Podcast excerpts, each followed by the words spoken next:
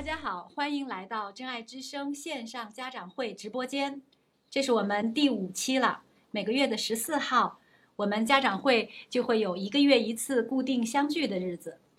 我是真爱梦想公益基金会的理事长潘江雪，也是一个初中十五岁女孩的妈妈。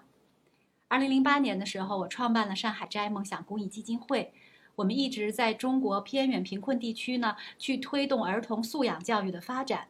现在已经在全国的每一个省，接近四分之一的区县里都建设了梦想中心。我想，这可能也是在希望工程之后民间最大的教育公益项目了。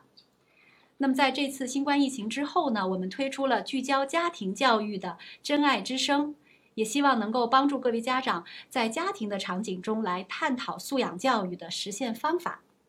那上一期呢，我们在家长会里面呢，就邀请了郑朝辉校长。那我们讨论的话题呢，就是孩子的学习动力问题。实际上呢，是家长眼里的孩子学习动力是怎么样的？其实呢，我们也看到还是有很多的误解的，对吧？那么，欢迎这一期的家长们来参加我们的家长会，因为上一期的时候有十五万人呢在线上一起跟我们分享了这个家庭教育中间家长关心的这些问题。那请容许我再隆重的介绍一下我身边的这位郑朝辉校长，他是上海建平中学的副校长，上海市语文正高级老师，也是特级教师，那还是华东师范大学兼职教授。上海市中小学国学教育专业委员会的副会长，他呀写过两本书，很好看的，一本呢是《好教育改变人的气质》，另外一本呢叫《满眼繁花》。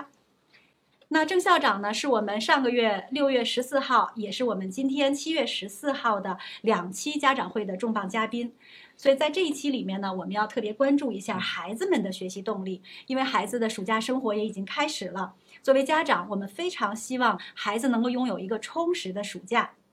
所以我们要聊一聊家长最关心的那些事儿。有请啊，郑，这是郑朝辉校长跟大家打个招呼。大家好，我是郑朝辉，很高兴能够在线上和大家相遇。嗯，好的。那我们在开始聊之前呢，我们先看一看哈，就是这一期我们也做了一个关于这个学习动力的一个调研，跟大家分享一下这一次就是学生问卷啊，我们。的结果是怎么样哈？上一期呢，我们收到了九千多份问卷，是来自于家长的。这次我们收到了一千零五十份的问卷，是来自于福建、内蒙、北京、湖北等十七个省的学生，他们参与的线上的调研。那么他们的问卷内容跟家长其实是一样的。那我们看一看他们的答案跟家长是否一样啊？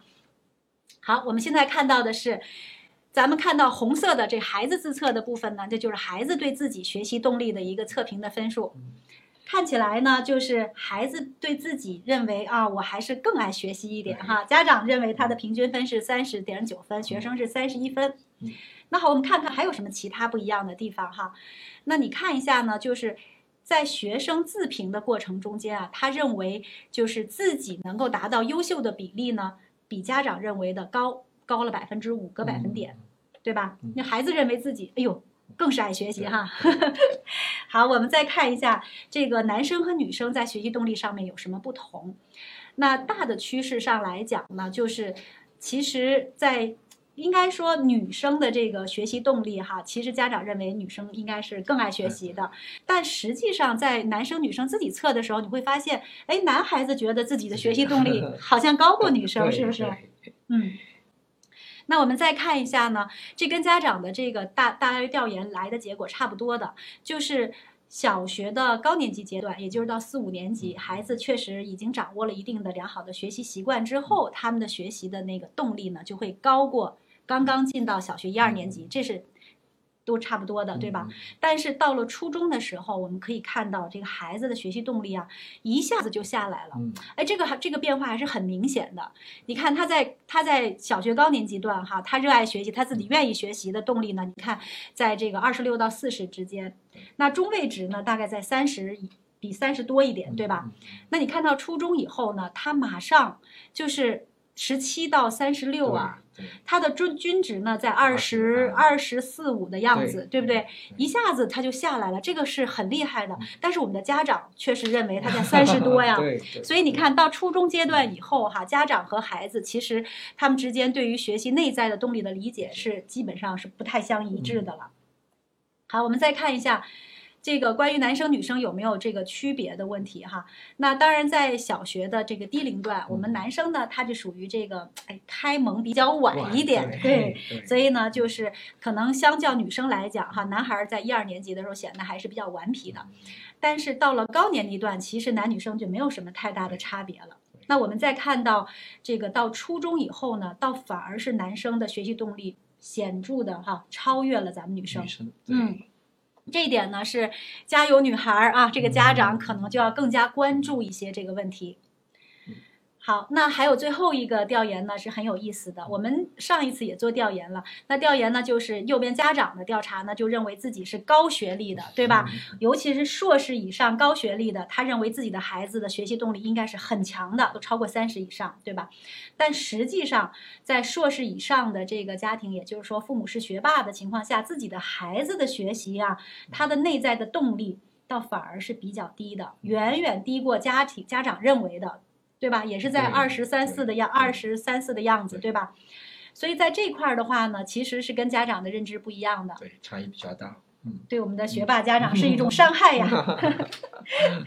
所以，我们今天看到的这个结果哈，有有的可能是符合家长的预期的，有一些呢可能是跟我们家长现在，哎，心里想的是不大一样的。所以呢，在这儿呢，我也特别想请教一下我们的这个郑校长哈。那家长对于孩子的学习呢，他不太了解，而且暑假马上来了，那家长应该怎么做去营造一个较好的学习氛围呢？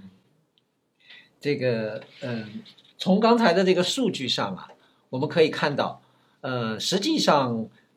明显的缺少的就是呃家长和孩子之间的那样一种真正的相互了解，嗯所以就会我们就可以看到，家长觉得孩子很努力啊，嗯啊，孩子就觉得我还还没有发挥最 最大的这个潜力。那么家长觉得孩子不努力啊，孩子呢其实觉得自己还很很嗨自己啊。那么另外一个呢，就是女孩子，嗯，就是实际上女孩子的内心会更加的呃这个敏感一些，敏感，对嗯，而且他也更内向。那么在这样的情况下，我们很多时候会从外在的行为来判断，好，女孩子很很努力，但实际上呢，她的内在动力却没有那么明显啊。嗯所以从这些角度来看啊，实际上的确存在着一个非常重要的、值得我们去思考的问题，就是我们家长如何和孩子和谐的相处。嗯